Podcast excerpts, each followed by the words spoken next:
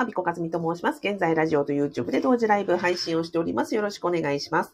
えっと、今日はですね、20代に多い、えー、公務員の悩み、えー、同期に比べて移動経験が多い、えー、悩み、それから少ない悩みというお話をしたいと思います。えっと、この動画や、あの、ラジオを聞いていただきますと、え20代の公務員の方で、え同期に比べて、なんか自分は、なんか、たくさん移動してしまって、こう、専門性が何も育っていないから、なんかこう、焦ってしまうという人や、え逆に、自分は一回も移動経験をしてなくて、長いことを、例えば5年とかですね、3年とか5年とか同じ部署にずっといるので、同期はたくさんのいろんなことを、複数の部署を経験してるのに、自分は1箇所しか経験してないから、なんかちょっと不安に思うみたいな、あの、お悩みが多いです。これに関してですね、あの、どんな風な対処法があるか、えっ、ー、と、むしろ、えーなんですかね、どんな本な対処法があるか、それか年代に応じた人事異動の悩みが、えっ、ー、と変わっていって、で、えっ、ー、と、20代、30代、40代、50代とお悩みをいろいろ伺ってきた結果、大事なことは、一つありますというお話をしたいと思います。はい。えっ、ー、と、まあ、その結論から言いますね。その大事な一つは何かというと、えっ、ー、と、まあ、移動の部署が多い少ないというのは確か20代のね、方のお悩みを聞いてると非常に多いし、あの、気になるのもよくよくわかります。あの、ただ、これは、長い公務員人生を考えたときには、そう大きなことではないので、えっ、ー、と、心配しなくて大丈夫ですということです。あとは、逆にももっと、あの、重要視しないといけないということは、職場外の、えーと、経験、えー、移動経験を重視するんじゃなくて、職場外の経験値や人間関係を重視した方が、えっ、ー、と、その後ですね、こう、公務員人生全体においてプラスが大きいですよという話をさせていただきたいと思いますと。で、えっ、ー、と、はい、えー、私はですね、これをなぜ言えるかと言いますと、えっ、ー、と、法務省に、えー、16年間勤務をしておりました。で、退職してから4年間の間、えっ、と、合計ですね、3600人以上の方の公務員の、えっ、と、講座を開催したり、えっ、と、セミナーを開催したり、イベントを開催したり、えっ、と、コミュニティを運営しておりますと。で、たくさんのね、公務員の方のお悩みを聞いてきているんですが、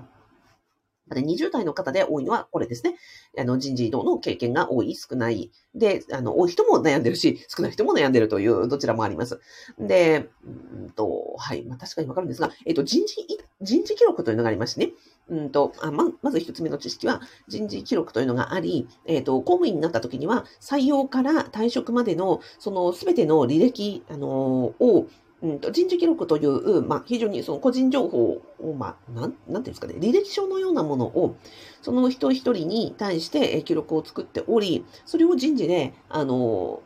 えー、管理をしてるんですね。だから、アビコの人事記録は、えっ、ー、と、平成15年4月1日採用になり、そこから例えば昇給をしたとか移動したとかっていうのが、こう、あの、時系列でずらーっと、あの、記入されていて、それが、えっ、ー、と、その職場に保管されていると。退職後も、えっ、ー、とね、保存年限が決まってましたよ。退職後もそれが保管されているというのがあります。それ一人一人の職員必ず作られているんですね。で、えっ、と、それをね、あの、私、商務係長で退職しましたので、庶務なので見ていると、まあ、どんな職員もですね、退職する頃、うん、40代なら40代なりの、50代なら50代なりの、退職するときには退職するときに、その人事記録を見るんですけど、大体ね、みんなね、その行の、あの、枚数とか行の、こう、多い少ないってあんま変わらないんですよ。だから、20代の時に人事異動が多い方とってですね、長い公務員人生を考えたら、そんなですね、あの、移動の回数も大差がないし、え、ー、と、経験値も大差がないので、まずは、うんと、そう、退職する時の、えー、人のこう人事記録を見たら、大体みんな行数が同じ。要は、あの、移動した回数ってそうそう変わらないので、えー、そこは、あの、何ですかね、まあ、長い目で見て、今、多いかもしれないし、少ないかもしれないけども、そこまで、あの、気にする必要はないですというところです。じゃあ、逆にですね、あの、公務員の方のお悩みをね、たくさん聞いていて、私が思うのは、20代では、えっ、ー、と、職場の中のその経験値を、あの、たくさんするかしないかということではなくて、職場外の人間関係が豊かなはずなんですね。例えば、えー、小学校の時代の友達、高校時代、あの、小、中、高、えー、大学時代の友達、それから何かコミュニティに入ってるかもしれないし、えー、サークルのクラブの仲間がいるかもしれないし、スポーツのね、仲間がいるかもしれないし、部活の仲間がいるかもしれないし、バイト先のつながりもあったでしょうし、あの、例えばそうですね、いろんな、うん、なんですかね、恋人とか友達とかたくさんいると思うんですが、そういう職場外の人間関係が、この後ですね、20代から30代、40代、50代、6あの、というふうに年代が進むにつれて、仕事の、あの、人生における仕事のうんとボリュームが多くなることと、20代のようにこの自由に使える時間がどんどんどんどん減ってくるので、おのずとですね、年を取ってくるごとに、こう、職場外の人間関係って、こう、先細っていくんですよ。だからそこを、えっ、ー、と、今20代のうちにちゃんと確保しておく、もしくは広げていく、あの、ことをしておくと、職場、えっ、ー、と、仕事をする上でも、うんと、たくさんのその職場外の方と、えー、人間関係を持っていたりとか、知見が広がったりとか、たくさんの、うん、そうですね、え、ー、と、人間関係力が幅広かったりとか、そういうことによって人間力が、えっ、ー、と、アップしたりとかですね、あの、いろんなことを知っている。ということで、仕事にも、あの、プラスに働きますし、あとは、えっ、ー、と、公務員から転職したとか、副業したとかですね、退職後の、こう、えっ、ー、と、セカンドキャリアを、えー、築いていくときに、皆さんの、なんか、えっ、ー、と、うまくいってる方を見ると、やっぱりね、職場外の人間関係が非常に豊かな方が多いですね。例えば、公務員から、えっ、ー、と、民間企業に転職するって一般的には非常に難しいと言われてます。でも私のね、お客様ってね、すっごい簡単に決まっていくんですよ。なんでかっていうと、あの、職場外の人間関係がものすごい豊かな方たちばっかりなので、ある方は、えっ、ー、と、その、役所以外のお友達から、あの、声がかかって、あ、あなたみたいな方を、あの、採用したい企業はあるんだけど来ないって言われて、それで、あの、なんですか、いわゆる、あの、ヘッドハンティングというか、あの、声がかけられて、そちらに転居職したという方もいらっしゃいます。それから、日頃から会社員とか自営業者とか、いろんな年代の方、いろんな立場の方と接していることによって、公民以外の人と接するという経験値が高いがゆえに、転職活動にも全く、あの、こう、抵抗感がなかったり、するんですね。なので、えっ、ー、と、転職エージェントに登録をするのも、あの、抵抗なくする、えー、転職エージェントのその、なんですか、えっ、ー、と、うん、面談も、うん、抵抗なくやっていく。結果的に転職活動も、うん、うまくいったり、いろんな活動ができることによって、その方のキャリアというのは、まあ、転職もうまくいく、その職場内でやっていく上でも、あの人間力が高まっていったり、たくさんの人脈があるので、うまくいくというようなことがあります。ですので、え20代の時に大切にしていただきたいのは、その人事異動の回数ではなくて、せっかくある時間と、その今までのあの人間関係があると思いますので、その職場外の人間関係を大切にしていき、そこを絶やさないように、もしくは広げていくような活動をしていくと、役所人生、もしくは役所以外の、うん活動でも非常に、ね、豊かになっていきますので、ぜひそこを押さえていただけたらなと思います。はい。あとはですね、あ、そうそうそう、20代ではそういう移動が多い少ないで悩みますよね。で、えっ、ー、とね、年代ごとに人あの人事異動に関する悩みって結構違っていて、その年代ごとにどういうふうに悩みが変わっていくかも、あの20代のうちに知っておくと、あ、そうかと、あの、ちょっとね、えっ、ー、と、シシザが、あの、シアとシザが違うかなと思いますので、ご紹介しておきますね。えっ、ー、と、20代では今の申し上げた通り、移動がね、多いのも悩み、少ないのも悩みということで、それが20代の方は多いですね。あとは、あの、会社員の、あの、友人と比べて、学生時代の友達が会社員をやっている会社員の友達と比べて給料が多いとか少ないとか、そういうところで、まあ、いわゆる待遇面で、えー、こう、比較をして悩まれる方が多い気がします。じゃあ30代はどうなっていくかと言いますと、30代になるとですね、こう結構昇進の、あの、早い遅いが出てくる時期で、えっ、ー、と、同期からその出世がね、自分は遅くなっているとか、あの、一番は誰だったとかっていう、そのなんか比較級、同期との比較が多くなってきたりとか、えっ、ー、と、上司からの評価、まあ、新入社員、えー、新人、新採用職員だったとか、あの、こう、なんですかね、若手だった時にはそんなに大きなね、評価の差とかがなかったですけど、30代ね、なってくると、積み上げてくるものが、あの、違ってきますので、評価とか気になったり、えっ、ー、と、人との比較、同期との比較がお悩みの中心となっていきます。じゃあですね、40代になってくると何が起こってくるかというとですね、業務の内容はまあ一通りいろいろこなしましたと。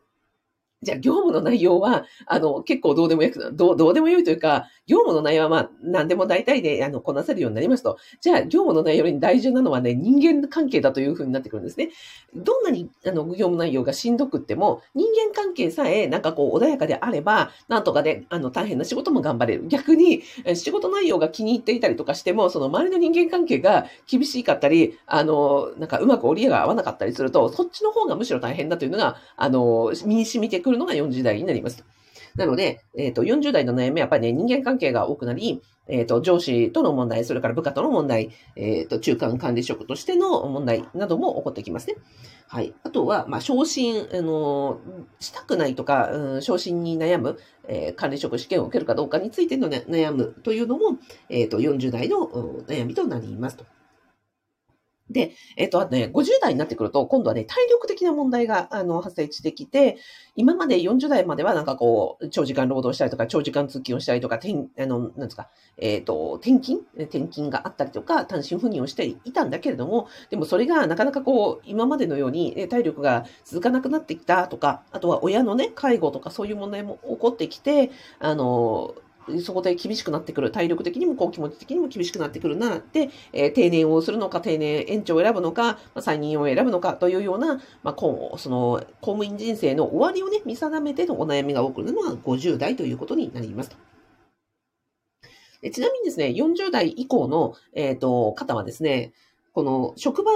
の、うんと、職場内での、まあ、大変なところを、職場外でのお楽しみに、えっ、ー、と、こう気持ちを向けて、そこでリフレッシュするされる方が多くて、男性はですね、えっ、ー、と、職場での辛さ、大変さはですね、まあ、運動とかアウトドアで、あの、発散されている方が多い印象ですね。運動はね、やっぱりね、ランニングとかがすごい多いですね。ランニング、あと筋トレ、あとはね、アウトドアをご家族で楽しんでらっしゃるという方も多いです。あとは旅行とかね、趣味なものを楽しむというのが男性に多いパターン。あとは女性はですね、セミナーをあの受けたりとか、うんと、趣味を追求したりとか、うんと、ああ、あれですね、アーティストのライブに行くとかですね、いわゆる推し活をするとかですね、そういうところで、今その職場で、え、抱えている悩みを、あの、職場外へこんな風にこう、ストレス発散をしようというのが、40代以降に、あの、よく見られるのが、まあ、男性、運動、えー、アウトドア、そして、えー、趣味、旅行、えー、女性はセミナーとか、えっ、と、推し活などが、ライブ、芸術系ですね、も多くなります。というところでございました。